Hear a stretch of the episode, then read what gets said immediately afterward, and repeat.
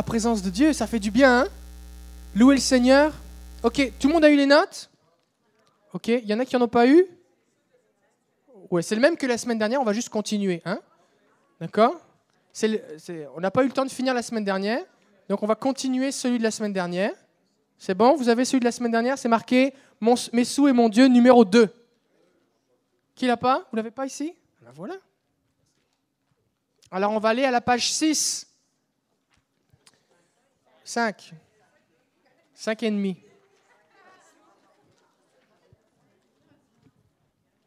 Il y a du monde qui suit, hein Ça, c'est bon, c'est bon. Vous êtes comme les gens de Béret qui vérifiaient si l'apôtre Paul disait pas de bêtises. Ils vérifiaient dans l'Ancien Testament si ce qu'il disait, c'était correct. C'est bien, c'est bien.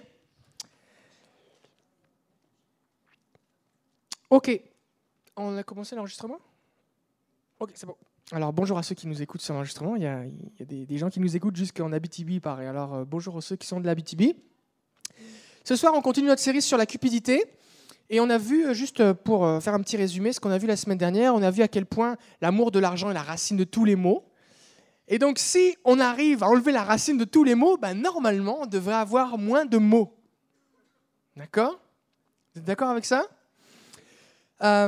Et que ça peut nous égarer de la foi et des fois, parce qu'on est cupide, on peut se jeter nous-mêmes dans bien des problèmes. Vous voyez, des gens disent Pasteur, après pour moi, je suis dans les dettes. Oui, mais qui a acheté cette grosse télé dont tu n'avais pas besoin? Bah, C'est moi. Tu comprends? Oui, mais je comprends. Mais est-ce que tu avais besoin de changer tous tes meubles, tout ça? Bah, C'est toi, qui as fait des, toi qui as fait des choix et maintenant tu vis avec tes choix. Alors, Dieu peut nous aider à réparer les erreurs, mais ça n'empêche que des fois, nous-mêmes, on se jette dans les problèmes.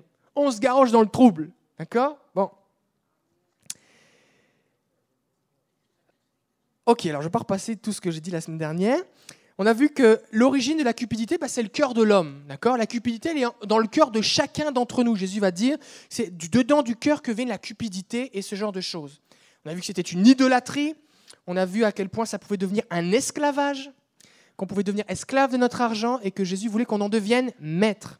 On a parlé de notre valeur devant Dieu, on a parlé du trésor, la gravité de la cupidité, et de ses conséquences. On a vu que ça pouvait être un blocage spirituel, que ça pouvait générer une absence de crainte de Dieu, un aveuglement spirituel. Et on est arrivé maintenant à comment y faire face. On va prier. Seigneur, on est devant toi et on est tous ici, moi y compris, face à nous-mêmes, Seigneur. Ce problème qui est au fond de notre cœur, la cupidité. Seigneur, tu es venu pour nous en libérer et ce que nous te demandons, Jésus, maintenant, c'est que par ton esprit, tu nous donnes un cœur attentif et qu'on puisse, Seigneur, recevoir ta parole. Que ta parole qui est vivante aille jusqu'au plus profond de nos cœurs. On ne veut pas juste quelque chose d'intellectuel, on ne veut pas juste quelque chose d'émotionnel, mais on veut que ça aille au plus profond de nos cœurs, qu'on puisse prendre des décisions, Seigneur. Là où est le seuil de notre volonté. Je prie, Seigneur, que nous puissions prendre des décisions de te suivre, de t'obéir, de te plaire, et qu'ainsi nous puissions en être libres. Ta parole est vivante lorsque nous décidons d'y obéir. Alors fais-nous grâce. Fais-nous grâce, rends-nous attentifs, renouvelle les facultés de ceux qui sont fatigués maintenant. Je réclame ton onction maintenant. Je te le demande au nom de Jésus. Amen. Tout d'abord, je voudrais vous dire, il y a de l'espoir. Peut-être y a des gens, quand vous avez écouté le message la semaine dernière, vous allez dire Oula, pasteur, j'ai vraiment un gros problème. Ah, j'ai réalisé à quel point j'aimais l'argent. Peut-être vous n'avez pas pensé, mais peut-être votre voisin y a pensé. J'aimerais vous dire, il y a de l'espoir.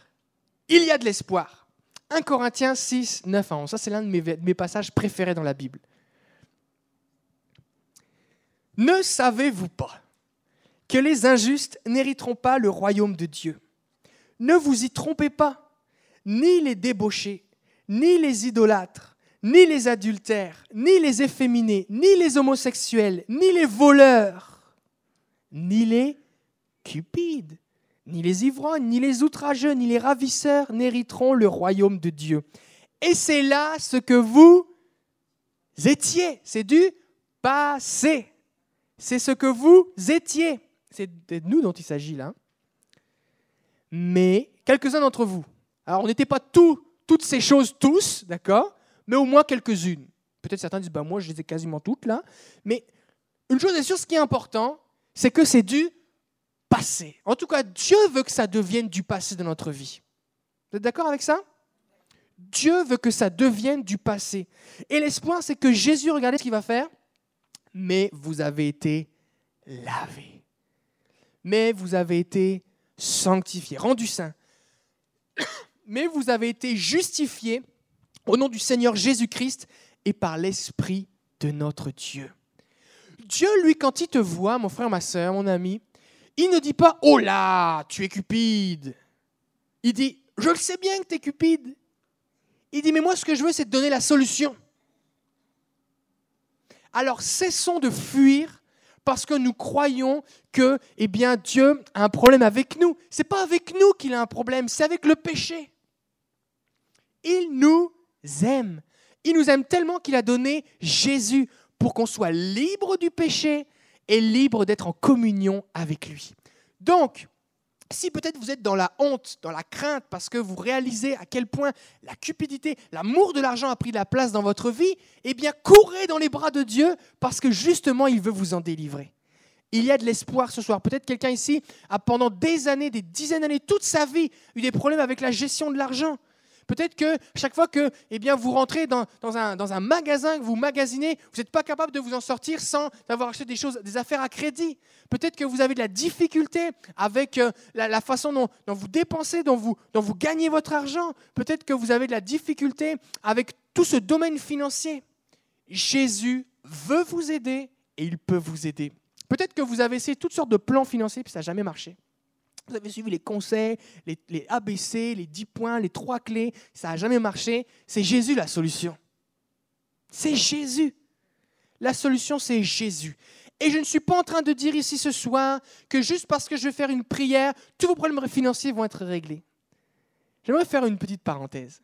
Des fois, il y a des gens qui regardent la télé. Vous avez une télé chez vous, moi aussi j'en ai une. Et puis, vous regardez eh bien, des, évangélistes, euh, des pseudo-évangélistes qui prétendent que si tu envoies de l'argent, alors toutes tes dettes vont être réglées. C'est des mensonges. Ce sont des mensonges. Ne faites pas ces choses. Et si quelqu'un le fait, dites-lui qu'il est en train de perdre son temps. D'accord? La solution que Dieu nous donne pour être libre de la cupidité, c'est de mettre en application sa parole et croire que parce que je vais envoyer un 20 dollars ou un 100 dollars à je ne sais pas qui pour qu'il s'achète une deuxième Rolls-Royce, va me permettre d'être libéré des dettes, c'est aussi immature que de croire que ce n'est pas grave, combien ça coûte ce que je suis en train d'acheter, je paierai dans 70 mois. Comprenez? C'est aussi immature que d'acheter quelque chose à crédit, on verra, j'ai pas l'argent pour payer maintenant, mais peut-être que je l'aurai plus tard. Ben non, si je ne l'ai pas maintenant, il y a peu de chances que je l'ai plus tard. Alors, fuyons ces choses.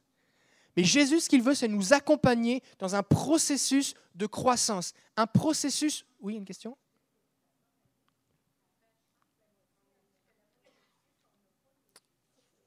On n'est pas allé jusque-là? Oh Bon, ce que j'ai dit, c'était bon pareil quand même. Bon. Ça c'était le Il y a de l'espoir, c'était la page d'après alors, c'était la page 6. C'est comment y faire face, il y a de l'espoir. Bon, alors on revient en arrière, page 5. Absence de crainte de Dieu. Ah, absence de crainte de Dieu. Bon. Alors on est dans les conséquences de la cupidité. Excusez-moi, je pensais que j'avais fini. Ok, absence de crainte de Dieu. On va lire le verset 1 Samuel 8, 3. Les fils de Samuel ne marchèrent pas sur ses traces, ils se livraient à la cupidité, ils recevaient des présents et violaient la justice. Si on lit un peu plus tard le texte, on se rend compte que, que ces hommes méprisaient les offrandes de Dieu. Les gens venaient pour offrir quelque chose à Dieu, puis ils le volaient, ils forçaient les gens, eh bien, euh, euh, par la force, violemment, ils prenaient leur offrande donc ils, opprimaient les gens qui venaient pour adorer Dieu, ils couchaient avec des femmes à l'entrée du temple, ils faisaient des choses terribles. Et euh, ils se sont livrés à la cupidité, ils ont fait tout ça pour de l'argent. Tu peux avoir un père qui s'appelle Samuel, qui a été le plus grand des juges de toute la période des juges, l'un des plus grands prophètes de Dieu, qui a oint pour roi Saül, qui a oint pour roi David, Tu peux avoir pour père Samuel qui a été enfanté dans la prière. Sa femme, sa mère était stérile. Elle a prié, elle a cherché Dieu. Elle a prié, elle a dit Seigneur, si tu donnes un enfant, je vais te le consacrer. Et puis Dieu a répondu à sa prière et lui a donné Samuel. Quelqu'un qui a grandi dans la présence de Dieu. Quelqu'un à qui Dieu parlait, qui répondait Par l'Éternel, ton serviteur écoute. Quelqu'un de qui, eh bien, la Bible nous dit que tout Israël reconnaissait que Dieu lui parlait. Dans une époque où la Bible nous dit que la parole de Dieu était rare. Tu peux être cet enfant-là un enfant de ce père-là, mais si tu te livres à la cupidité, si tu t'offres, tu t'abandonnes, tu te laisses aller à la cupidité, ben, tu peux devenir quelqu'un qui n'a absolument aucune crainte de Dieu. Et l'un des problèmes de la cupidité, l'une des conséquences, c'est que quand j'aime l'argent plus que Dieu, eh bien je perds la crainte de Dieu. Je peux perdre la crainte de Dieu. Et la crainte de Dieu, c'est vraiment important. Parce que si j'ai pu la crainte de Dieu, on a fait une série que je vous conseille d'ailleurs si vous n'avez pas entendu, Enlève tes souliers, euh, au printemps dernier, qui parlait justement de la crainte de Dieu, la sainteté de Dieu. Et la crainte de Dieu, c'est super important. C'est ce qui fait que, eh bien, quand je vais tout seul, j'ai l'occasion de pécher, je dis non, je ne veux pas parce que j'ai la crainte de Dieu. Oui, je pourrais gagner quelque chose, mais moi j'ai la crainte de Dieu, je sais que je vais devoir rendre des comptes à Dieu. Je veux honorer Dieu. C'est pas que j'ai peur de lui, mais j'ai peur de lui déplaire. Je veux l'honorer, j'ai la crainte de Dieu. La crainte de Dieu, c'est cette, conscience de la présence de Dieu, que Dieu est à côté de moi, il me voit. Même quand je suis tout seul, Dieu est là, il me voit. Même quand je suis tout seul en train de faire mes comptes, même quand je suis tout seul devant mon ordinateur et je dois juste cliquer sur quelque chose, Dieu me voit. Dieu me voit. La crainte de Dieu. L'absence de crainte de Dieu. Ils ont perdu l'héritage spirituel de leur père à cause de l'amour de l'argent.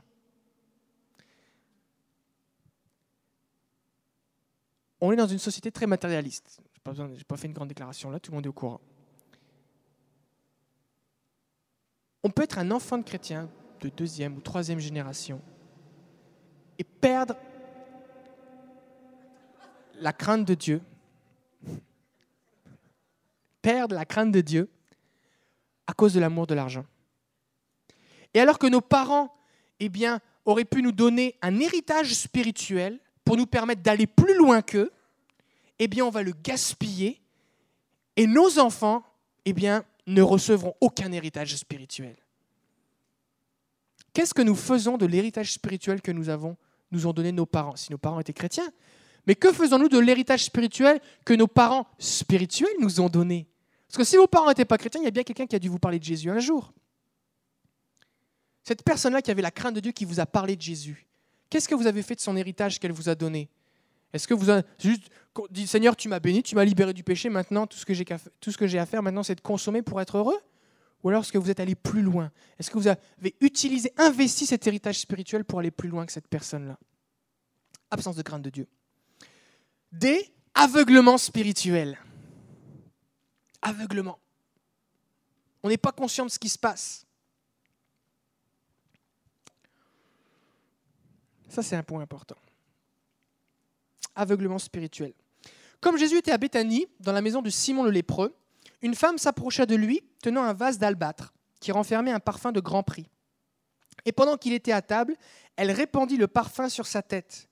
Les disciples, voyant cela, s'indignèrent et dirent À quoi bon cette perte? On aurait pu vendre ce parfum très cher et en donner le prix aux pauvres. Jésus, en étant aperçu, leur dit pourquoi faites-vous de la peine à cette femme? Elle a fait une bonne action à mon égard, car vous avez toujours des pauvres avec vous, mais vous ne m'avez pas toujours. En répandant ce parfum sur mon corps, elle l'a fait pour ma sépulture, puisque Jésus, quelque temps plus tard, allait mourir. Je vous le dis en vérité, partout où cette bonne nouvelle sera prêchée dans le monde entier, on racontera aussi en mémoire de cette femme ce qu'elle a fait. De qui on parle ici? Il y a une fête. Jésus est chez Simon le lépreux. Certainement qu'il a dû le guérir. Il peut y avoir la joie.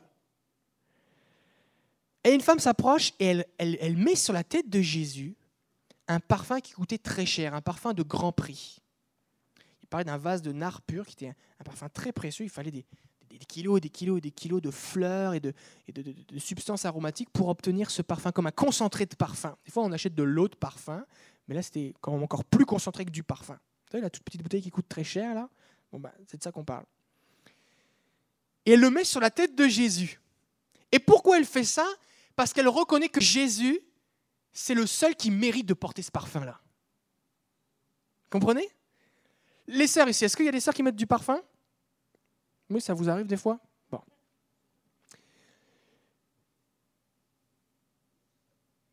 J'allais faire une parenthèse, mais je ne vais pas le dire.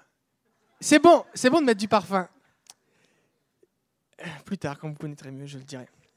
Euh, c'est ça. Est-ce que ça vous arrive d'avoir le parfum du dimanche, le parfum des grandes occasions, puis le parfum de la semaine? Il y a des gens qui font ça? Bon, ça c'est oh, ça c'est les grandes occasions. Alors ça c'est le parfum qui coûte vraiment cher. Là je le mets pour les grandes occasions. Vous êtes d'accord avec ça? Eh bien cette femme là, c'est un peu ce qu'elle a fait. Elle a dit, elle a dit ce parfum là, je le donne pour mon invité le plus, le plus précieux, c'est Jésus.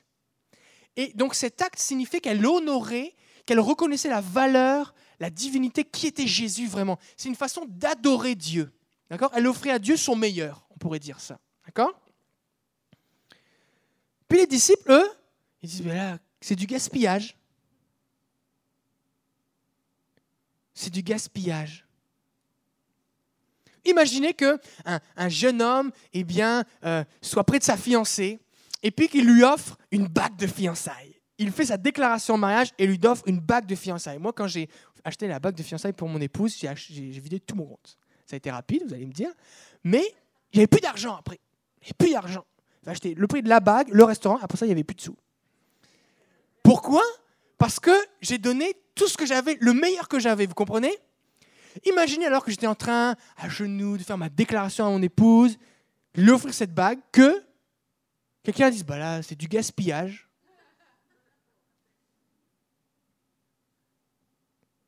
eh bien c'est encore pire ce que les disciples ont fait. C'est encore pire. Pourquoi? Parce qu'ils ne reconnaissaient pas la valeur de Jésus. La seule chose qui importait, c'était combien coûtait ce parfum-là. Quand nous sommes cupides, nous passons à côté des choses importantes de la vie.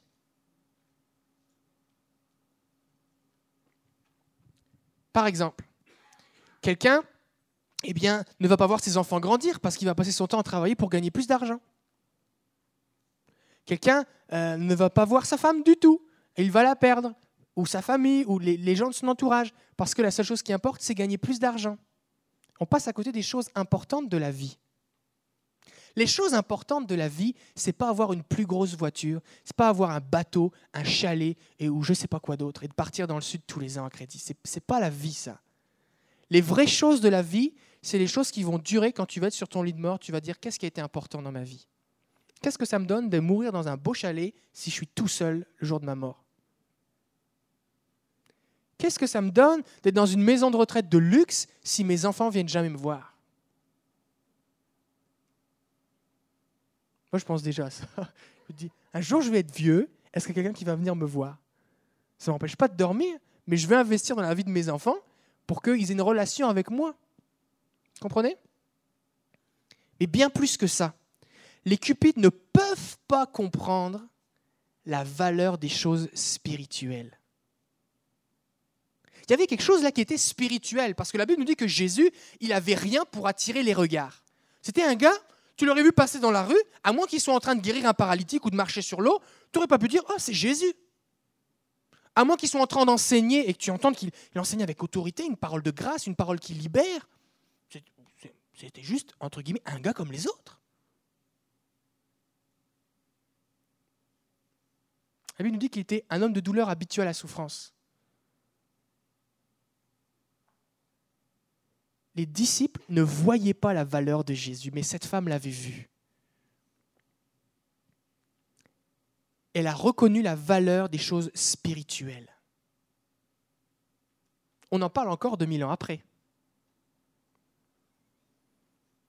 Ils ont méprisé les choses spirituelles.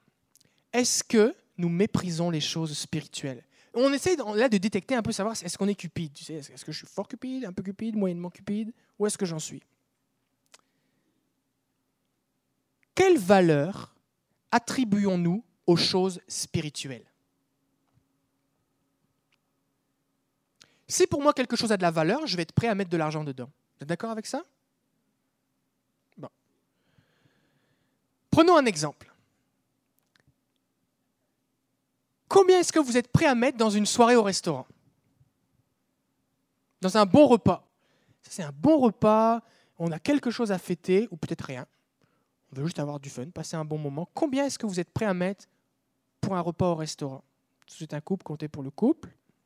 C'est bien le mari de payer pour sa femme, c'est bien de faire ça. Les affaires de compte à part, on va en parler plus tard, mais compte à part, lié à part, tu comprends? Bon, en tout cas. Si on est prêt à mettre tant d'argent pour un repas au restaurant, qui va finir à la salle de bain, c'est ce que dit Jésus. Hein, c'est pas ce qui rentre dans la bouche qui souille le corps, parce que ce qui rentre dans la bouche finit aux toilettes, d'accord? Combien on est prêt à mettre pour ce qui va nourrir notre âme et qui va avoir une valeur éternelle? Je vais vous donner un exemple. Acheter un livre chrétien, c'est à peu près 20-25 dollars. Tu lis un livre chrétien adapté à ce que tu as besoin, tu vas grandir, ça va changer ta vie entière. C'est moins cher que d'acheter un DVD neuf. Des fois, c'est le prix que ça coûte. Puis un DVD, tu vas voir fermer les yeux une fois de temps en temps. Tu vas, te repentir de l'avoir regardé. Puis une fois que tu l'as regardé, tu vas dire ça ressemble tellement pas à Jésus, j'ai plus le goût de le regarder. Tu vas le mettre dans ta bibliothèque. Puis c'est tout. Tandis qu'un bon livre chrétien qui va nourrir ton âme, qui va t'amener à, réfléchir, à te développer, à ressembler à Jésus. Après ça, qui va avoir une influence dans ta famille, dans ton couple, dans tes enfants, dans tes petits-enfants que tu vas le passer à un ami, à un nouveau chrétien, ou un ami qui est plus avancé dans la foi, pour qu'il grandisse dans la foi. Et sa vie va être changée. Après, il dit, c'est tellement bon, je vais l'acheter aussi. Et après ça, lui, il va le passer encore à quelqu'un d'autre. Ça, ça a de la valeur. Investir dans une conférence, un séminaire chrétien, où tu vas recevoir de l'enseignement de valeur, quelque chose qui va changer ta vie. Ça, ça a de la valeur.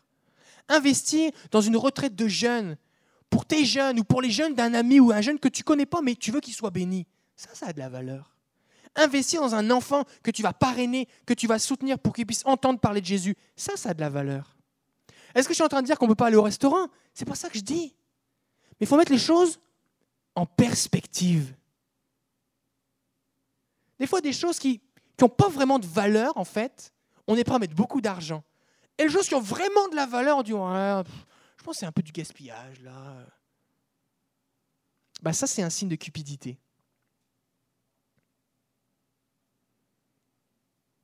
Ça c'est un signe de cupidité. Parce qu'on ne reconnaît pas la valeur spirituelle des choses.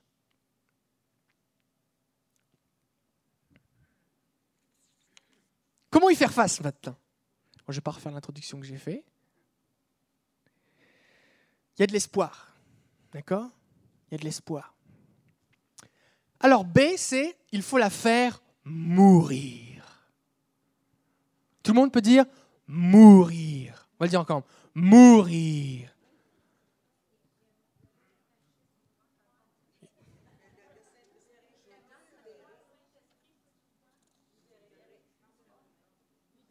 Oui, le Saint-Esprit peut vous libérer. C'est marqué? Vous libérer Mais oui, le Saint-Esprit. Ok, le Saint-Esprit peut vous libérer, d'accord. Ok. C'est bien, c'est bien. Parce que quand j'ai préparé les notes, j'ai rajouté des choses, mais j'ai oublié de les remettre dans mes notes à moi, alors c'est pour ça. Désolé. Ok, la faire mourir. Ça, c'est quelque chose de difficile, la mort.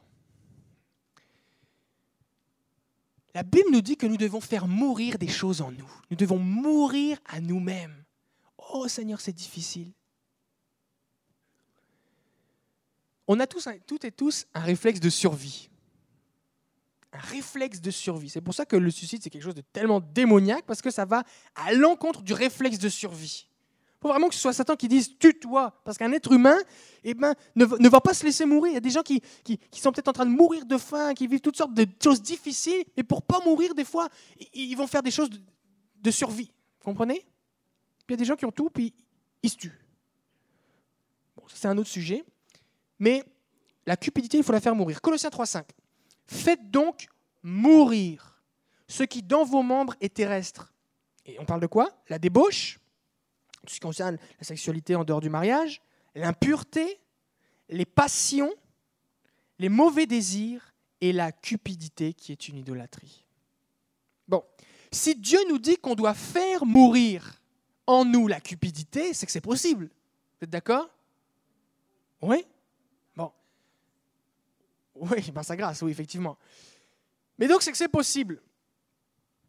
Comment on fait si, par exemple, vous avez un chien ou un chat ou, et que vous le mettez dans une cage et vous ne lui donnez pas à manger Qu'est-ce qu'il va faire? Il va mourir. D'abord, il va aboyer, il va vous mordre quand vous vous approchez, mais au bout d'un moment, il va mourir. Eh bien, la cupidité, c'est pareil. Quand vous la nourrissez, vous lui donnez de la force. Si vous ne la nourrissez pas, vous la faites mourir. C'est pareil avec la débauche, c'est pareil avec l'impureté, c'est pareil avec les passions, c'est pareil avec les mauvais désirs. Si vous nourrissez ce qui en vous est charnel et mal, ça aura de la force et ça ne mourra pas. Un exemple. Concernant la débauche ou la sexualité, quelqu'un va dire, mais moi, moi, pasteur, c'est difficile, j'essaye d'arrêter de me masturber, j'essaye d'arrêter telle ou telle affaire. Ben, commence par t'éloigner des sources de tentation. Parce que si tu nourris, ça aura de la force en toi. Tu ne vas pas savoir résister. Pasteur, j'ai du mal avec les mauvaises pensées. J'ai des mauvaises pensées. J'ai des pensées blasphématoires sur Dieu, des pensées qui honorent pas Dieu. Bah, arrête d'écouter ou de regarder n'importe quoi. Nourris-toi des choses positives. écoute de la musique chrétienne, des choses qui honorent Dieu. Je suis, quelqu'un de violent. Arrête de regarder des films de violence. Ça nourrit la violence en toi. Comprenez? C'est un principe simple, mais c'est applicable dans tous les domaines de votre vie. Il y a quelque chose qui doit mourir, arrêtez de lui donner à manger. Plutôt que d'essayer de combattre et de vous épuiser, arrêtez de lui donner à manger. Il va finir par mourir.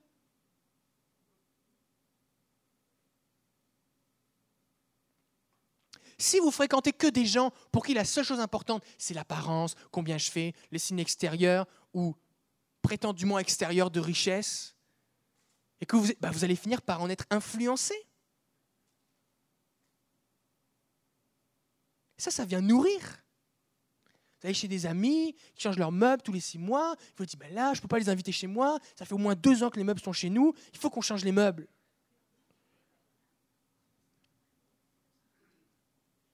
C'est caricatural, mais pas tant que ça. Hein. ça, elle a toujours des belles tenues, des belles toilettes, ses cheveux, je sais pas comment elle fait, mais ah, moi, il faut que je sois pareil, il faut que je maintienne les standards. Ce n'est pas une course. il y a un, nouveau char. Waouh, mais moi, moi aussi, Jésus me bénit, il faut que je montre que je suis quelqu'un de spirituel, il faut que j'achète un nouveau char. Mais ce que tu ne sais pas, c'est qu'il l'a payé à crédit et qu'il aimerait ça le revendre parce que c'était une mauvaise décision. Mais tu vois juste l'apparence.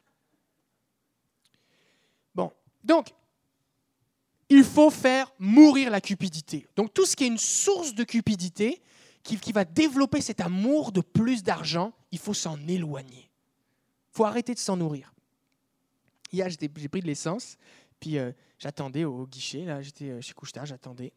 Puis il y avait une dame qui, euh, elle dit, a sorti toutes sortes de noms de gratteux que j'avais jamais entendus. Puis elle sortait des billets. Ok, 25 dollars là-dessus. Ok, là, c'est pas gagnant. Ok, c'est pas grave. Ok, 20 dollars là-dessus maintenant. Oh, c'est pas gagnant. Je dis, ben, t'as pas l'impression de, de, jeter ton argent à la poubelle, là? Tu donnes 20 dollars, il y a un papier qui sort de la machine et elle le met dans la poubelle. Mets le billet directement dans la poubelle. Non mais c'est vrai. C'est vrai. Il faut arrêter de se nourrir de ces choses. Un chrétien ne joue pas à ce genre de choses, d'accord? Alors, comment on peut aussi en être libéré? Deuxièmement, par la prière. Chaque fois que vous voyez quelque chose dans la Bible que Dieu vous dit que c'est possible ou qu'il veut le faire, il y a une part que vous devez faire ça, c'est arrêter de nourrir pour laisser mourir. Et il y a une part que Dieu va faire. Et Dieu agit en réponse à la prière. Dieu ne fait rien si on ne prie pas. Si je prie, Dieu agit. si je prie, Dieu agit. Simple. Regardez ce que va dire le psalmiste dans le psaume 119. moi, j'aime le psaume 119. Vous aimez le, le psaume 119 Le psaume 119, c'est quelqu'un qui est un amoureux de la parole de Dieu. Il aime le Seigneur, ce gars-là. Et pourtant, bien que ce soit quelqu'un qui écrit le plus long psaume de la Bible, qui est d'ailleurs une beauté euh, juste en termes de, littérature, en hébreu, eh bien, tous les, je ne sais plus si c'est 8 ou 9 versets, tous les 8 versets, ça commence par une, des lettres de l'alphabet. La première, première lettre, Aleph, Bet, tout ça, toutes les lettres de l'alphabet, jusqu'à la fin. Et puis, tous les versets, non, on ne le voit pas parce que c'est traduit en français, mais tous les versets commencent par la même lettre. C'est comme si nous, on avait les huit premiers versets qui commencent par A, les huit versets suivants qui commencent par B, les huit versets suivants qui commencent par C, comme ça jusqu'à Z. Et tout sur la parole de Dieu. Puis sans se répéter. Waouh Il aime la parole de Dieu. Bon. Eh bien lui, il va dire, psaume 119, 36, Seigneur, incline mon cœur vers tes préceptes et non vers le gain. Alors que mon cœur a tendance à être tourner vers le gain, plus de profit, plus d'argent, ben je peux dire Seigneur, ça c'est la tendance naturelle de mon cœur. Mais Seigneur, tu le sais. Tu le sais que je suis comme ça, que je suis un pécheur. Et tu sais que j'essaye de ne pas m'en nourrir, mais c'est quand même là. Alors Seigneur, incline mon cœur de l'autre côté. Parce que si on s'y met à deux, surtout que toi tu es tout puissant, ben ça va aller mieux. Ça va me demander moins d'efforts. Il y a des chrétiens qui essayent de vivre la vie chrétienne tout seuls. Euh, je travaille plus fort. Pasteur, je travaille fort sur ma sanctification. Je travaille fort, je travaille fort. Je travaille fort, je lis plus ma Bible, je prie plus. Euh, pas la prière, pas la prière. Mais, mais je fais plus d'affaires, je viens plus à l'église, je fais plus de choses, tout ça. Mais oui, mais essaye de prier, tu vas voir, ça va aller mieux. La prière libère l'action de Dieu. Si je ne prie pas, je suis juste avec mes propres ressources. Et si on avait été capable de se changer tout seul, Jésus n'aurait pas eu besoin de venir sur la croix. Il aurait juste dit, travaille plus fort. Essayez encore. La raison pour laquelle Jésus est venu mourir sur la croix pour nous, c'est parce qu'il n'y avait aucun espoir pour nous, pour quiconque d'entre nous d'être sauvé, à part par la grâce de Dieu. On était tellement incapable de rien faire que Jésus a dû venir, Jésus a dû venir pour tout faire à notre place. Et nous, la seule chose qu'on peut faire, c'est recevoir ce cadeau, la grâce de Dieu. Donc si je ne prie pas, je ne peux pas y arriver. Seigneur, vous voulez un bon sujet de prière? Seigneur, incline mon cœur vers ta parole plutôt que vers le gain. Ça, c'est un bon sujet de prière. Ça s'appelle prier la Bible. Plutôt que de prier pour des trucs, j'ai tel besoin, j'ai tel besoin, faites-le, mais après, priez pour les vraies affaires. Seigneur, ça, c'est important. Si ce gars qui écrit le psaume 119 trouvait que c'était important de dire Seigneur, incline mon cœur vers tes préceptes, vers tes préceptes et non vers le gain, bah peut-être que moi aussi j'aurais besoin de prier cette prière-là. Peut-être que ça me ferait du bien. D'accord? Priez ce genre de prière-là. Et vous allez voir que Dieu va agir dans votre vie. Moi, c'est le genre de prière que je fais. Seigneur, euh, par exemple, dans Notre Père, on dit Seigneur, garde-moi du mal. Ben, il faut prier ça. Seigneur, garde-moi du mal. Seigneur, garde-moi de l'orgueil. Seigneur, garde-moi de la crainte des hommes. Seigneur, protège-moi euh, de, de, la convoitise de telle ou telle chose. Donne-moi plus soif, plus d'amour pour ta parole. Attire-moi vers toi. La prière. Faire mourir, ne pas nourrir, la prière. Maintenant, quelque chose qu'on peut faire aussi. La générosité est un bon remède à la cupidité.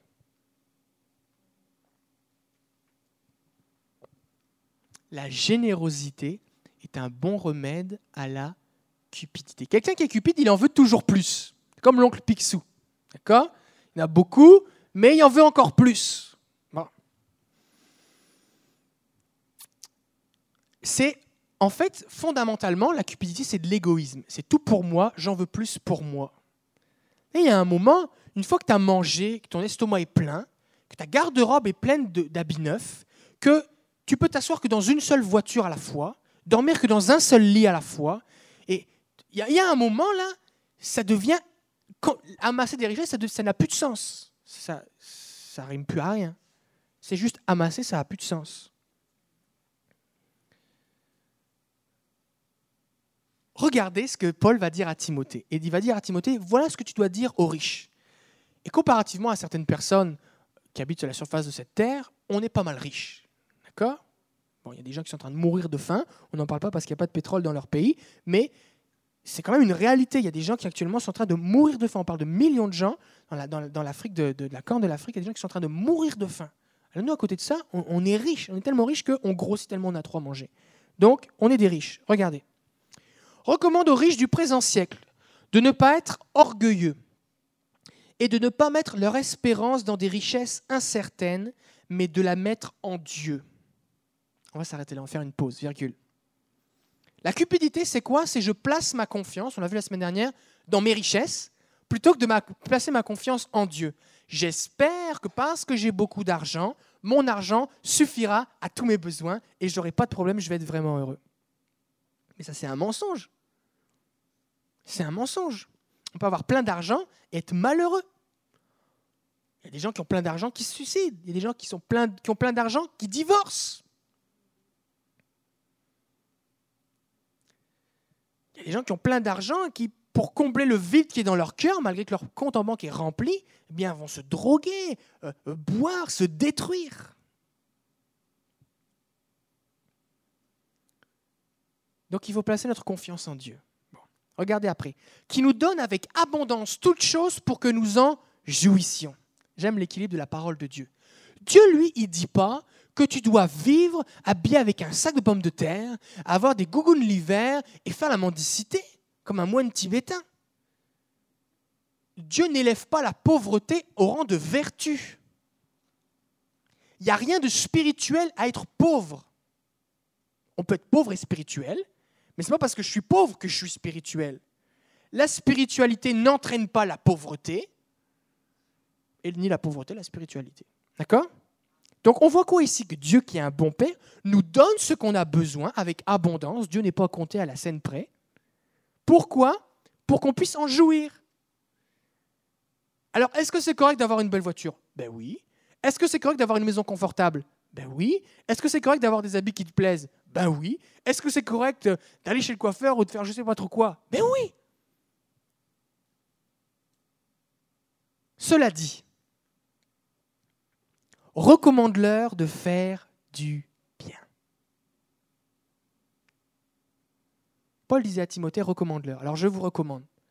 Je vous recommande de faire du bien. D'être riche en bonnes œuvres Parce qu'on se souvient, on a vu la semaine dernière que des fois on nous dit quelle est notre valeur, mais notre vraie valeur, c'est la valeur qu'on a devant Dieu. Pas la valeur de notre compte en banque, c'est la valeur qu'on a devant Dieu. D'avoir de la libéralité. La libéralité, c'est la générosité. De la générosité.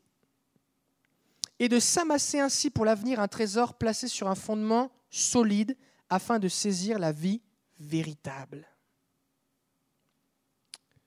On a parlé du trésor la semaine dernière. On a dit, là où est ton trésor, là aussi sera ton cœur.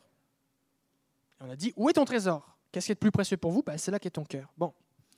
Imaginons maintenant quelqu'un de cupide. Personne dans cette salle ici, mais quelqu'un qui passera dans la rue.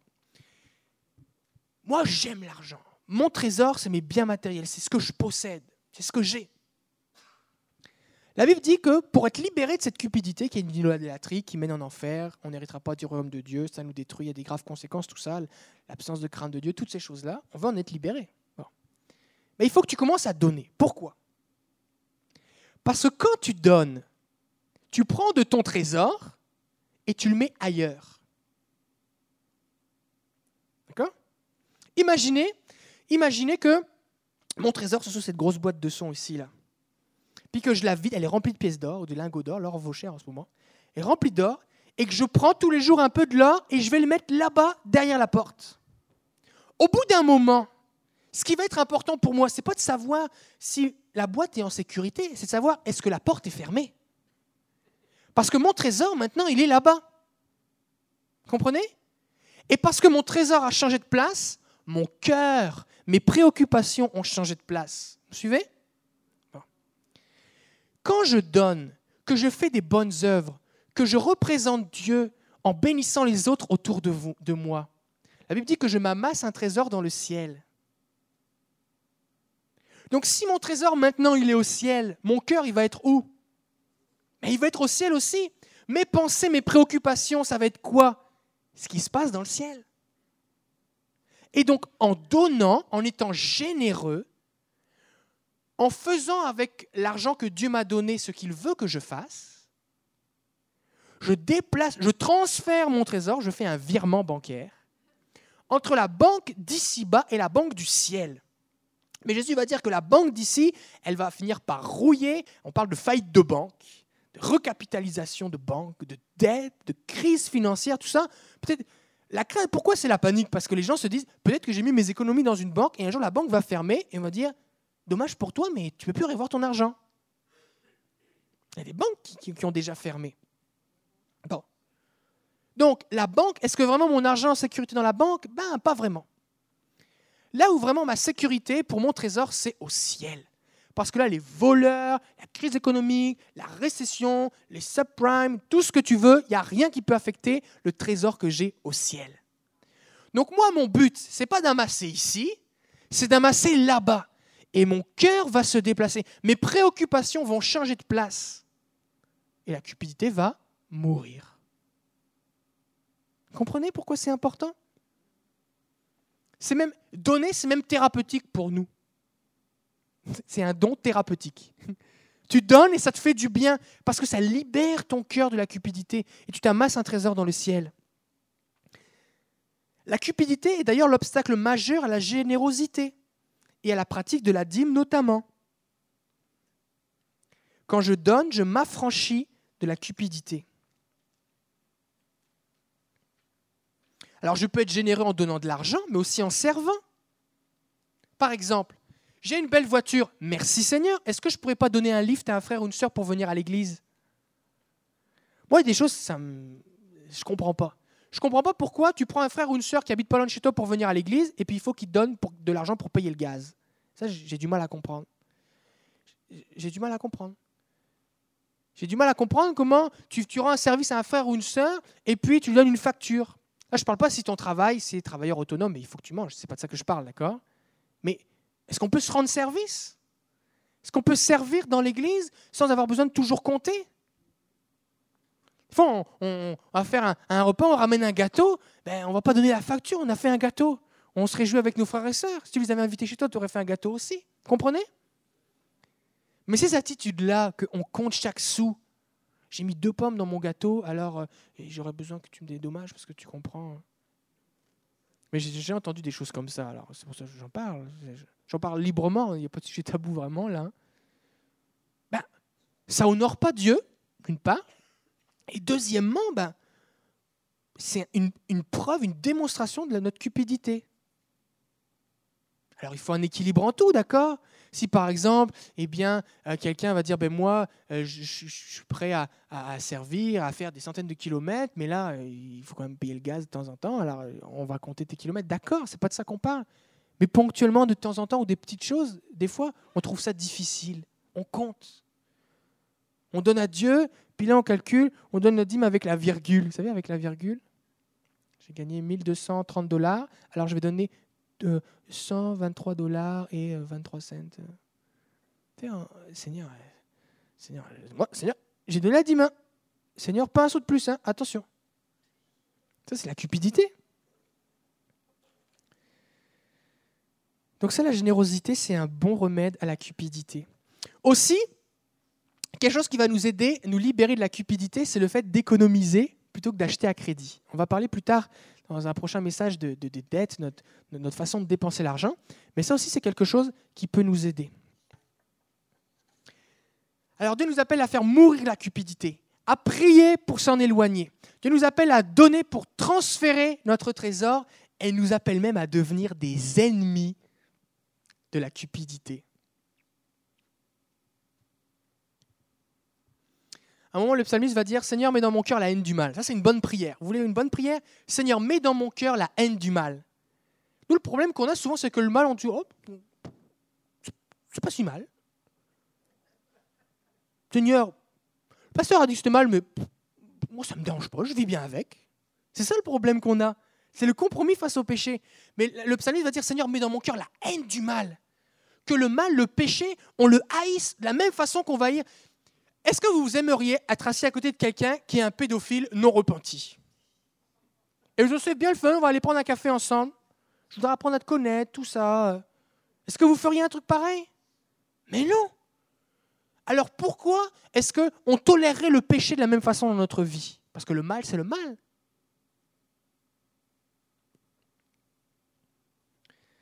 Exode 18, 21.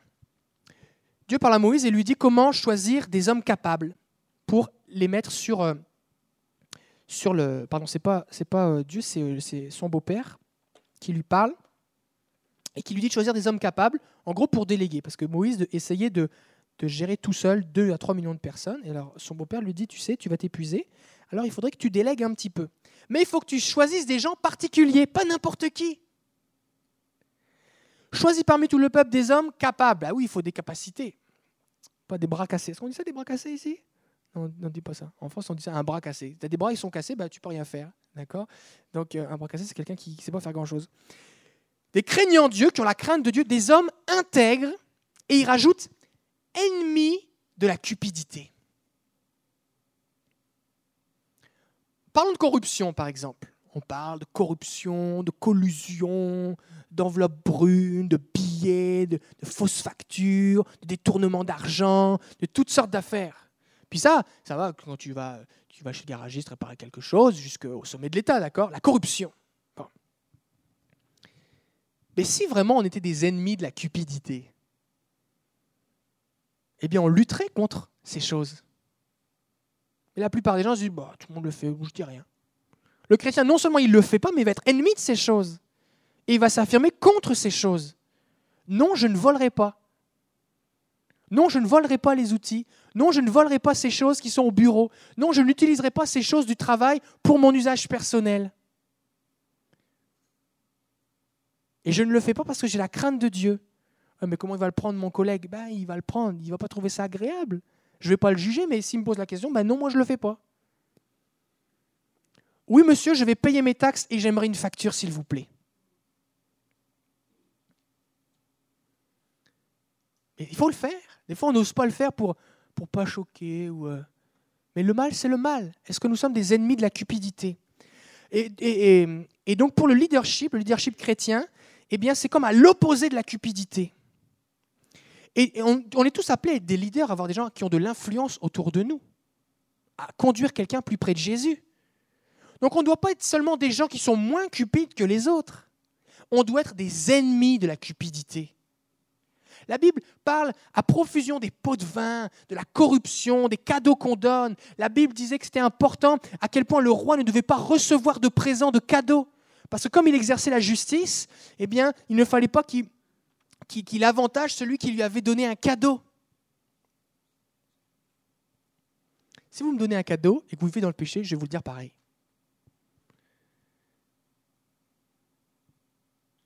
C'est important. C'est important. On doit, être on doit avoir des hauts standards d'intégrité. Ennemi de la cupidité. Pourquoi je dois être un ennemi de la cupidité? C'est tellement grave. C'est pire que la lèpre. Je ne veux pas y toucher. Parce que je peux en mourir, je peux aller en enfer à cause de ça. F. Nous devons chérir la parole de Dieu plus que l'argent.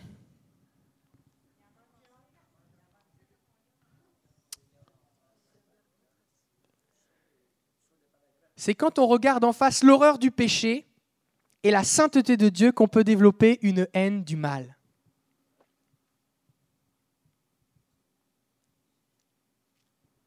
Ah bah oui, c'était là.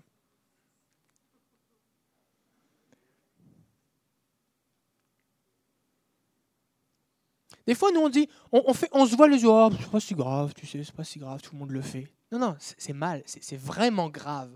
Pourquoi j'ai insisté sur la gravité, l'horreur, la conséquence de la cupidité Parce que je veux qu'on prenne conscience, c'est grave. La cupidité, c'est une idolâtrie. La cupidité, c'est un péché. Des gens se détournent de la foi, se jettent dans des tourments et vont en enfer à cause de la cupidité.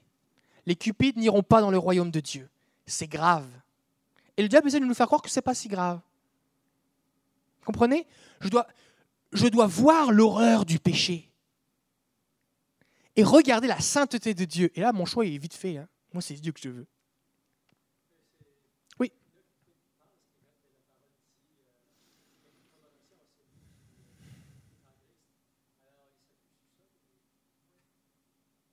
Oui. La Bible dit, il n'y a plus de condamnation pour ceux qui sont en Christ. Il n'est pas dit il n'y a plus de condamnation pour ceux qui sont venus à l'église. Il n'est pas dit il n'y a plus de condamnation pour ceux qui, sont, qui ont été baptisés un jour. Il n'est pas dit il n'y a plus de condamnation pour ceux qui eh bien, ont un poisson sur leur voiture, pour ceux qui prétendent être chrétiens, pour ceux qui sont en Christ. Il est parlé d'union, de communion avec Christ. Et la Bible nous dit que si je suis en communion avec Jésus, eh bien je m'éloigne du péché.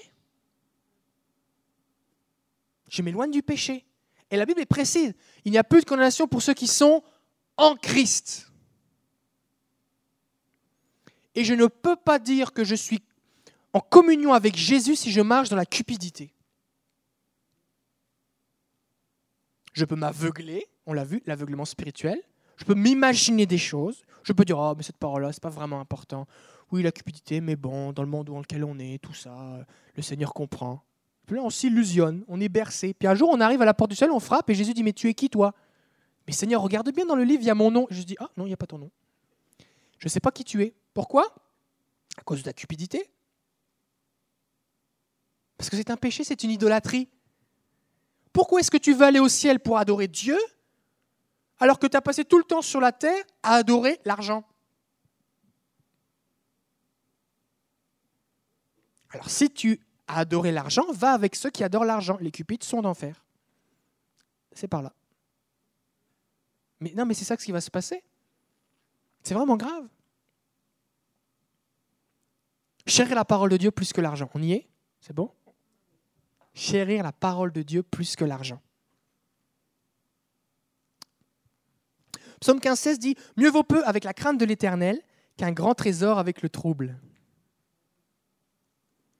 Psaume 119, 72 Mieux vaut pour moi la loi de ta bouche que mille objets d'or et d'argent. Parce que de la même façon que quand je vais prier, Dieu va incliner mon cœur et le détourner du mal et du gain, de la cupidité.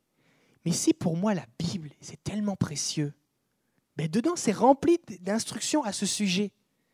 Donc si je deviens quelqu'un qui aime la Bible, pour qui la Bible est précieuse, eh ben ça va me protéger de la cupidité. Parce qu'à chaque fois que je vais lire l'histoire de quelqu'un de cupide, je dis, oh Seigneur, je ne vais tellement pas finir comme ça. Tu vas lire l'histoire de Hakan, qui alors, au milieu d'une grande victoire, le peuple avait conquis une grande victoire, lui, il a piqué des trucs dans le trésor, que Dieu avait dit que vous allez brûler tout ça, il a piqué des choses et il les a cachées en dessous de sa tente. Et la Bible nous dit eh bien, qu'on a dû, on a dû le, le lapider, il est mort lui et toute sa famille. Tu vas lire l'histoire de Saül qui va dire mais, mais moi, j'obéis pas vraiment à Dieu parce que ce qui est important, j'ai remarqué qu'il y avait des belles bêtes pour le barbecue, moi j'aime ça, des, belles affaires, tout ça. Les belles affaires, je les garde. Je les garde. Le truc mauvais, j'obéis à Dieu, mais les belles affaires, je les garde pour moi. Cupidité?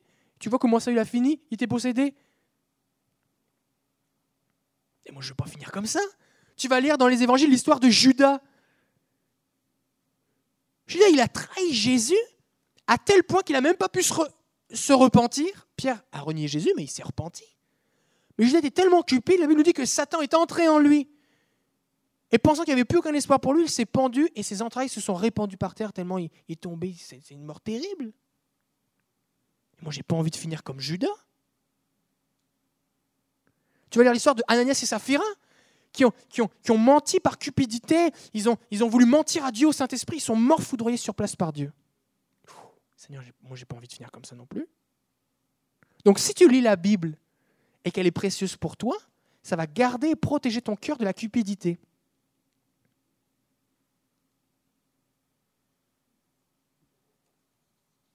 Dernièrement, cherchez à plaire à Dieu avant tout. Parce qu'on se souvient, la cupidité, c'est une idolâtrie, d'accord? L'argent est mon Dieu. Donc si c'est mon Dieu, c'est ce qui est le plus important. Donc, il passe en premier. Mais si c'est Dieu qui est le plus important, ben c'est son avis à lui qui est important. Donc, c'est Dieu qui doit passer avant tout. Et donc, on va avoir un verset comme dans 1 Thessaloniciens chapitre 2 qui nous dit, c'est Paul qui parle, il dit, Notre prédication ne repose ni sur l'erreur, ni sur des motifs impurs, ni sur la fraude. Mais puisque Dieu nous a jugés dignes de nous confier l'évangile, nous parlons non comme pour plaire à des hommes, mais pour plaire à Dieu qui sonde nos cœurs. Jamais en effet nous n'avons usé de paroles flatteuses comme vous le savez. Jamais nous n'avons eu la cupidité pour mobile. Dieu en est témoin. L'apôtre Paul mettons-nous dans le contexte. L'apôtre Paul, c'est le premier des missionnaires. Est-ce qu'il y avait une société missionnaire qui le soutenait? Non. Il dépendait complètement de ce que les gens lui donnaient. Mais qui lui donnait de l'argent? C'était les gens qui venaient d'évangéliser, qui s'étaient convertis il n'y a pas longtemps. Les églises qui avaient fondé, trois mois après, il, implante quelqu'un comme, comme pasteur pour encourager les gens, puis il va implanter une autre église. Les gens, ils n'avaient pas encore tout, tout compris forcément. Mais lui continue. Des fois, il faut qu'il travaille, il n'y a pas de quoi manger. Alors il travaille le jour et la nuit, le soir, jusque tard dans la nuit, il enseigne les gens. Des fois, il n'y a pas à manger, alors il ne mange pas. La Bible dit, dans, le travers des jeunes, de la faim, de la nudité, j'ai appris à, vivre le contentement. Et il faisait tout ça pour servir le Seigneur. Et lui, ce qu'il dit, moi, je n'ai pas usé des paroles flatteuses. Je n'ai pas eu la crainte des hommes. Parce que ça aurait été facile pour lui de dire, tu sais, mon frère, si tu soutiens mon ministère, Dieu va te bénir, je vais prier plus pour toi. Ça aurait été facile de dire, eh bien, euh, euh, je vais, oui, je peux prier pour que vous soyez guéris, mais il faut donner de l'argent. Comprenez? Bon, là, si, je leur dis telle affaire, cette personne-là, quand même, elle a une bonne situation, peut-être elle donne beaucoup. Alors, si je lui dis qu'elle vit dans le péché, peut-être elle va arrêter de donner. Alors, je ne vais pas parler du péché aujourd'hui parce qu'elle est là. ça, c'est la crainte des hommes. Les paroles flatteuses. Mais Paul, il dit, moi, ce que je veux, c'est plaire à Dieu d'abord. Un truc qui arrive souvent, des gens viennent me voir et disent, pasteur, je voudrais te demander pardon parce que je t'en ai voulu beaucoup. Je dis, ah bon? Oui, parce que tu as dit telle affaire et ça faisait vraiment pas mon affaire. Je dis, ah oui, mais c'est la parole de Dieu qui le dit. Oui, et, Dieu me l'a montré. Et je te demande pardon parce que je t'en ai voulu. Ben, moi, je préfère entendre ça parce que ça veut dire au moins que Dieu agit dans les cœurs. Alors éloignez-vous je ne sais pas quel est l'historique, euh, je ne parle pas de cette église forcément, mais dans la région de Québec, tout ça, mais vous allez lire des livres, vous allez aller sur des sites internet, vous allez entendre parler des choses, tout ça, des choses où, pour la spiritualité, il faut payer. Je ne parle pas qu'il faut acheter le livre parce qu'il faut bien que quelqu'un le paye, ce livre-là. Ce n'est pas un livre purement pur esprit, d'accord? Il faut payer le papier, tout ça, mais les affaires de si tu payes, on va prier plus longtemps. Si tu payes, on va prier pour toi. Tu comprends? La Bible dit vous avez reçu gratuitement, donnez gratuitement. D'accord? Maintenant, parce que je suis un disciple, je veux contribuer à l'œuvre de Dieu et je vais donner afin que d'autres puissent entendre parler de l'Évangile. D'accord? Mais ça, c'est vraiment important. Éloignez-vous de ces affaires où ça sent pas Jésus, ça sent l'argent. D'accord? Ça, c'est bien important. Paul dit, nous n'avons pas eu la cupidité pour mobile, Dieu en est témoin. Des fois, on n'est pas en train d'annoncer l'évangile, mais on fait quelque chose et notre seule motivation, c'est l'argent. On ne consulte pas Dieu, on ne demande rien à Dieu, et la seule chose qu'on veut, c'est faire de l'argent. Et Dieu n'est pas avec nous dans l'affaire. Je ne sais plus si j'ai déjà raconté, mais pour ceux qui ne l'ont pas entendu, je vais le raconter. Quand j'avais, euh, hmm, un peu avant de me marier, alors j'avais 22 ans, 22 ans, et euh, Dieu avait permis, Dieu avait permis euh, une, année pendant mon été, alors que j'étais étudiant, que je trouve un certain travail, d'un job de vendeur et puis que, je, fasse, que je fasse beaucoup d'argent. Enfin, en tout cas, proportionnellement à, mes dépenses d'étudiant. Et donc, c'était suffisant pour couvrir mes dépenses euh, maîtrisées et sages de l'année. Et j'avais été, Dieu m'avait béni, Dieu m'avait conduit. L'année suivante, je me dis, oh, ça, c'est vraiment une super de bonne job. Je vais appliquer pour faire plus d'argent. Et la seule chose, je, sais que personne n'est cupide, ça n'a jamais fait un truc pareil, mais que vous réalisez que je suis quelqu'un de transparent. Et la seule chose qui me motivait, en fait, c'était de faire plus d'argent. Faire plus d'argent, il y avait des concours, il y avait des primes, tout ça. J'avais fini quatrième de la France, je disais, oh, je vais finir premier, telle affaire, des objectifs, tout ça. Bon, ceux qui ont déjà travaillé à commission, vous savez ce que c'est. Tu dans, l'adrénaline, tu es là, plus, plus, plus, les chiffres, la concurrence, l'adrénaline, la stimulation, tout ça, et puis il faut faire plus. Bon. Puis là, je commence mon affaire, puis il n'y avait rien qui allait. J'avais besoin d'une voiture, j'avais pas de voiture. L'année dernière, j'avais, une voiture, là, j'avais pas de voiture. Je dis, oh, c'est pas grave, je vais faire plus d'argent, je vais louer une voiture. Mais en France, louer une voiture, c'est une folie, d'accord? Si tu, veux, si tu veux être surendetté, louer une voiture, c'est, hors de prix. Moi, je dis, c'est pas grave, je vais faire tellement d'argent, je vais louer une voiture. Alors, je loue une voiture, puis ça allait super mal, on vendait rien, il n'y avait rien qui allait. C'est comme si Dieu n'existait plus dans ma vie. Je, priais, oh, ça c'est de l'opposition, tout ça, mais il n'y avait rien qui fonctionnait. J'étais tellement angoissé, parce que chaque jour, là, le, montant de ma voiture, là, ça a augmenté. J'avais de l'essence, tout ça. Puis j'étais rendu que ça me coûtait plus cher de travailler que ce que je gagnais. Ça avait comme aucun sens. Je devais me lever super tôt, à 6 heures du matin, faire de la route, toute la journée travailler, rentrer le soir, faire la comptabilité, gérer les choses, tout ça, le matin, le lendemain matin, recommencer, puis on aller à l'église, tout ça. Comme, euh, au, bout de, au bout de deux, trois semaines, parce que des fois, ça arrive qu'on ne comprend pas tout de suite, hein, ça arrive. Au bout de, j'étais rendu à un point que tous les matins, je, vomissais tellement, j'étais angoissé, j'étais incapable de manger, j'étais angoissé, ça allait vraiment mal. Puis je parle avec ma fiancée. C'est important d'écouter sa femme. Puis là, je lui raconte tout ça. Et puis elle me dit un truc. Elle me dit, mais est-ce que tu as demandé à Dieu si tu devais faire ça? Là, Je réfléchis. Et le Saint-Esprit dit, ah ben en tout cas, moi, tu m'as rien demandé. Hein. là, j'ai comme, bah ouais, c'est vrai. Là, elle me parle tranquillement. Elle me dit, mais là, c'est juste tu voulais faire plus d'argent, mais tu n'as pas demandé à Dieu. Je dis, ben non. Et là, le Saint-Esprit réapparaît et il dit, bah tu vois, il faut te repentir. Je dis, mais Seigneur, je suis vraiment un gros cupide. Alors j'ai dit, je démissionne. J'ai demandé pardon au Seigneur sur le champ, c'était tard le soir. J'étais au téléphone. J'ai demandé pardon au Seigneur. J'ai senti sa paix et son amour dans mon cœur. Le lendemain, je suis allé voir mon boss, j'ai dit, je démissionne. Je suis allé rendre la voiture, je suis retourné à l'université et j'ai béni l'Éternel. Des fois, on fait des choses et j'en parle parce que je sais. Puis moi, ça, c'était juste un job inétudiant. Ça a juste duré trois semaines. Puis en fin de compte, j'ai juste été fatigué, mais j'ai rien perdu, rien gagné. Mais globalement, ça a été. Mais ça m'a marqué. Mais des fois, on fait des choses par cupidité qui peuvent entraîner tellement plus de conséquences graves. Une famille, une destinée de vie, nos enfants. Posons-nous la question quand nous prenons des décisions quels sont mes mobiles Quelles sont mes motivations? C'est quoi qu'il y a derrière? Est-ce que je veux glorifier Dieu Honorer Dieu? Est-ce que j'obéis au Seigneur? Est-ce que j'obéis à la parole de Dieu? Ou est-ce que la seule chose qui me motive, c'est faire de l'argent? Puis je ne suis pas en train de dire que si on te propose un travail et que tu vas être mieux payé, que ce n'est pas la volonté de Dieu. Mais prie d'abord. Parce que des fois, il y a une plus grosse paye, mais il y a plus de problèmes. Des fois, c'est arrivé que des gens acceptent une opportunité, quittent un bon job pour faire plus d'argent et la compagnie ferme quelques mois après. Mais ça, Dieu, il le sait à l'avance. Si tu lui demandes, il va te le dire. Peut-être tu ne vas pas aimer ce qu'il va te dire, mais il va te dire la vérité, ce qui est bon pour toi.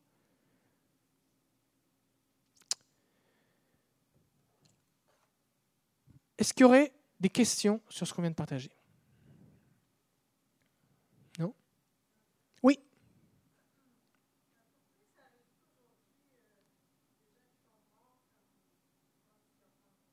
Ça, c'est une très bonne question. Merci de l'avoir posée. Je répète pour ceux qui écoutent le CD, pourquoi est-ce que ça n'arrive plus aujourd'hui dans l'Église que quand des gens offensent Dieu, ils tombent raides morts comme Ananias et Saphira? Hein C'est ça la question? Comme Ananias et Saphira. Bon, bonne question. À votre avis, réfléchissez un petit peu. Bah déjà, on serait plus beaucoup dans l'Église. Non, mais c'est vrai on ne serait plus beaucoup déjà dans l'église. Mais la vraie raison, c'est quoi? C'est que plus Dieu se manifeste, plus Dieu démontre et manifeste sa présence, plus il manifeste et démontre aussi sa sainteté. Je vous donne un exemple. Dans le temple de Salomon, quand Salomon a inauguré le temple, la Bible nous dit que la gloire de Dieu, la présence palpable de Dieu était tellement présente que les prêtres ont dû sortir, ils n'étaient plus capables d'être dans le temps tellement la présence de Dieu était là, ils n'étaient pas capables de le supporter. La Bible nous dit que quand Dieu a parlé à Moïse sur la montagne, les gens ont eu peur tellement ils ont vu une démonstration de puissance, de tonnerre, de feu, de la voix de Dieu qui était si forte, ils ont eu peur.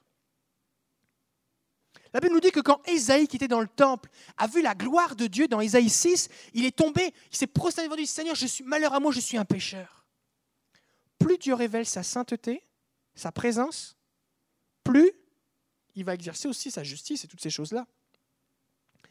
La raison pour laquelle on ne vit pas ces choses actuellement, c'est parce que nous n'expérimentons pas la sanctification à la mesure de ce que Dieu veut, et que donc par conséquence, Dieu ne peut pas manifester sa présence comme il aimerait le faire au milieu de nous. Ça, c'est la vérité. On peut chanter La gloire est parmi nous, mais si la gloire était parmi nous, les gens en entrant, qui vivent dans le péché, qui, pratiquent le péché, se repentiraient. Les dons spirituels qui seraient exercés au milieu de nous amèneraient les gens à se repentir. Si la gloire était parmi nous, eh bien, Dieu pourrait manifester sa puissance. Mais ce que Dieu est en train de faire au milieu de nous, il fait comme il a fait un peu avec, euh, Moïse quand Dieu lui a dit, Moïse lui a dit, montre-moi ta gloire. La Bible dit, mets-toi dans le creux du rocher, je vais mettre ma main sur toi, parce que tu serais consumé sinon. Et Dieu se tient volontairement à distance afin que nous n'en soyons pas consumés. Mais ça ne veut pas dire qu'il ne veut pas être plus proche de nous. Parce que Ananias et Saphira, c'est acte 5, c'est juste après la Pentecôte. Et si nous vivions une vraie Pentecôte, nous vivrions aussi ce genre de choses. Ce n'est pas ce genre de choses particulièrement qu'on souhaite vivre, mais on les vivrait aussi. J'ai un ami qui est pasteur, euh, qui est brésilien. Euh, il est pasteur en France présentement, mais il a, été pasteur dans des grandes églises au Brésil. Et il disait qu'il y a eu il y, a une, il y a une époque, quand il était plus jeune, quand il y a vraiment eu un réveil au Brésil, ça arrivait que des gens lèvent le doigt contre un pasteur, un homme de Dieu, pour le menacer, pour le critiquer, et les gens mouraient sur place. Et il l'a vu. Il l'a vu. Moi, j'ai entendu témoignages dans des églises. À un moment, Dieu dit dans une prophétie C'est fini maintenant, tu as trop fait de mal, je viens te reprendre ce soir. Et quelqu'un qui notoirement vivait dans le péché meurt la journée même. C'est réel, il y a un moment, la patience de Dieu, elle prend fin. Mais nous, ce qu'on veut, c'est pas qu'il y ait des gens qui meurent. Dieu n'est pas venu. Dieu il dit, il y a devant toi la vie et la mort, mais il dit, choisis la vie. Mais ce qui se passe, c'est que quand des gens, alors que la présence de Dieu est manifestée, qu'il est évident que Dieu est là, qu'il est évident de sa sainteté, que Jésus est là pour sauver tout ça, que des gens persévèrent volontairement dans le péché, et donc méprisent Dieu de façon encore plus grande, eh bien alors là, Dieu doit dire stop parce que ça porte atteinte à sa sainteté et à sa gloire. Donc, si nous voulons vivre plus de la gloire de Dieu, et là on n'a pas à avoir peur, hein, on n'a pas à avoir peur. On va dire Seigneur, change mon cœur. Change mon cœur. Notre attitude va déterminer ce que Dieu va faire au milieu de nous. Par exemple, Jésus. Jésus qui est fils de Dieu. Une force sortait de lui quand quelqu'un le touchait. Il guérissait les malades. Il était venu pour détruire les œuvres du diable. Il était revêtu du Saint-Esprit et de force. Il chassait les démons par sa parole. Il guérissait les malades. Marchait sur l'eau. Jésus. À un moment, il arrive quelque part, les gens étaient incrédules. La Bible dit qu'ils ne plus faire que quelques miracles à cause de leur incrédulité. Notre incrédulité peut limiter l'action de Jésus. Le péché parmi nous peut limiter l'action de Jésus. La Bible dit qu'on ne doit pas attrister le Saint-Esprit, mais le Saint-Esprit, il est attristé quand on vit dans le péché. Le Saint-Esprit, il est attristé par les critiques, les murmures, les calomnies, les jalousies. Le Saint-Esprit est attristé quand des gens qui se disent chrétiens vivent dans la débauche. Le Saint-Esprit est attristé quand la pornographie est dans l'Église. Le Saint-Esprit est attristé quand nous vivons, eh bien, que des fois des païens ne feraient pas ces choses. Le Saint-Esprit est attristé quand nous disons que, Seigneur, quand on l'a chanté tout à l'heure, Seigneur, je n'aurai pas d'autre Dieu car tu es mon trésor, je t'aime de toute ma force, je veux t'adorer, tu es mon Dieu, tu es mon Dieu. Et que Dieu nous voit et qu'il sait très bien que notre trésor, il n'est pas au ciel, mais qu'il est quelque part dans un compte en banque ou dans une voiture ou dans une maison. Dieu est attristé. Alors qu'est-ce que Dieu fait ce soir? Eh Il nous recommande de faire mourir en nous la cupidité et de revenir à lui avec des cœurs entiers afin qu'il puisse agir au milieu de nous. Voilà ce que Dieu fait, parce qu'il est bon, et que dans sa grâce, il ne vient pas nous condamner, mais tant que c'est encore possible d'avancer avec lui, il nous tend la main. Et il veut nous amener plus loin. Alors est-ce qu'on a à avoir peur, si on se met à prier plus, de mourir dans la prière? Non. On a parlé et Saphira l'année dernière, il y a eu toute une étude qui a été faite sur le sujet, mais on ne va pas en venir ce soir, mais c'est quand même spécial ce qu'ils ont fait. Mais est-ce que si je veux vivre plus de Dieu, il va falloir que je me sépare de certaines choses? Ben oui. Si vous voulez que Dieu agisse conformément à sa parole, ben il faut être sérieux avec lui. Si vous voulez que Dieu vous prenne au sérieux quand vous priez, soyez sérieux avec Dieu. Il n'y a pas de raccourci spirituel. Quand on achète quelque chose à crédit, on peut l'avoir tout de suite et en jouir tout de suite alors qu'on n'avait pas l'argent. Mais avec le Seigneur, On ne peut pas acheter ces choses. On n'en a pas l'argent. Le Seigneur les donne, mais il ne les donne pas à n'importe qui. Le Seigneur va dire Qui montera sur ma montagne? Celui qui a les mains pures. Heureux ceux qui ont le cœur pur, car ils verront Dieu. Donc la question, c'est qu'est-ce qu'on veut? Est-ce qu'on veut aller plus proche de Jésus, obéir à sa parole, prier Et je comprends bien, c'est pas juste euh, je, vais faire, je vais essayer plus, d'accord? Il faut faire ce que j'ai dit là prier, demander l'aide de Dieu. Seigneur, le Saint-Esprit, fais cette œuvre en moi. Seigneur, je te le demande, par ta parole, qu'elle nourrisse mon âme, qu'elle me change. Mais il y a quand même des choses, il faut qu'on soit sérieux avec Dieu. Oui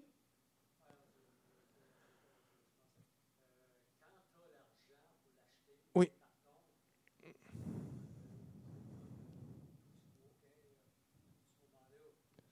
On, va en parler sur les dettes, comment dépenser plus tard. Dans quelques semaines, on va en parler.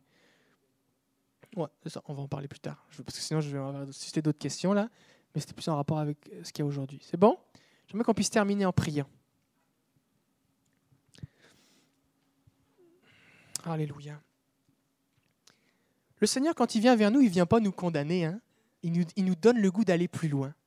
Il nous dit, regarde, il y a des choses, peut-être tu t'es trompé, demande-moi pardon, abandonne ces choses, répare les choses. Comme moi, j'ai dû quitter ma job, j'ai démissionné. Peut-être ta voiture, il faut que tu la revendes si tu n'arrives pas à la payer. Peut-être, euh, je ne sais, sais pas, moi, peut-être ton loyer qui est trop cher, ben change de loyer. Il y a des choses qu'on doit faire. Puis il y a des choses, on dit Seigneur, j'essaye fort, mais j'y arrive pas. Et le Seigneur dit, c'est correct, je le sais bien, il n'y a que moi qui peux le faire en toi. Alors ce soir, on va prier. Ce soir, il dit, mais moi, Seigneur, il y a des choses là, j'ai besoin que tu les fasses dans ma vie. Puis le Seigneur connaît nos cœurs, on est en train de prier, on a les yeux fermés. Seigneur, il y a telle chose, alors que vous êtes en train de le dire au Seigneur dans votre cœur, Seigneur, telle chose dans ma vie, j'ai besoin que tu agisses dans mon cœur, j'ai besoin que tu me libères, je veux que telle chose, ça meure. Seigneur, aide-moi, telle parole, ça m'a parlé, ça m'a touché. Seigneur, je ne veux pas repartir en oubliant, mais je veux, je veux prendre une décision ce soir mais fais-moi grâce, aide-moi, viens me changer, libère-moi. Soit c'est votre prière. Simplement, je vous demande de lever votre main et je vais prier pour vous. Le Seigneur connaît votre cœur et on va prier pour que vraiment cette parole puisse vous libérer et vous transformer. Il ne pas durer longtemps, il y a déjà quelques personnes qui lèvent la main. Et alors que vous levez votre main, vous dites à Dieu quel est le problème. Moi, je ne le sais pas, mais Dieu le sait. Dites-le à Dieu. Seigneur, c'est ça mon problème. Seigneur, on est là devant toi ce soir. Et je te rends grâce parce qu'il y a de l'espoir. Je te rends grâce parce que tu viens pour laver, justifier, purifier, sanctifier, libérer. Et ce soir, tu veux la faire dans la vie de mes frères et sœurs. Et je te prie, Seigneur, en rapport avec ce qui les a touchés, Seigneur, là où le Saint-Esprit a mis le doigt dans leur vie. Jésus, je prie pour que tu viennes libérer, Seigneur. Je prie que tu viennes imprimer dans les cœurs cette parole, afin que mes frères et sœurs puissent marcher d'après ta parole. Incline leur cœur vers ta parole et plus vers le gain. Incline leur cœur vers toi. Que leur trésor, ce soit toi maintenant. Je demande de les libérer, de les affranchir. Et je te prie qu'aujourd'hui soit un jour mémorable, un jour où il y aura commencé à avoir une croissance, un changement dans ce domaine, afin, Seigneur, qu'ils puissent en être libérés. Seigneur, nous te demandons ta grâce, afin, Seigneur, que ces choses meurent en nous. Libère-nous et que nos cœurs soient transformés. Je te le demande au nom de Jésus et par le Saint-Esprit. Saint-Esprit, fais ces choses dans le, dans le cœur de mes frères et sœurs. Te prions au nom de Jésus. Amen. Amen. Ce que vous avez décidé maintenant, mettez-le en application. Chaque jour, priez pour ça et faites-le. Et Dieu va vous bénir, Dieu va vous délivrer. La semaine prochaine, nous allons parler du contentement. Le contentement. La Bible dit que la piété avec le contentement est une grande source de gain alors nous allons parler du contentement et certainement Dieu va nous bénir. Je vous encourage à inviter d'autres personnes avec vous. Passez une bonne soirée. À dimanche.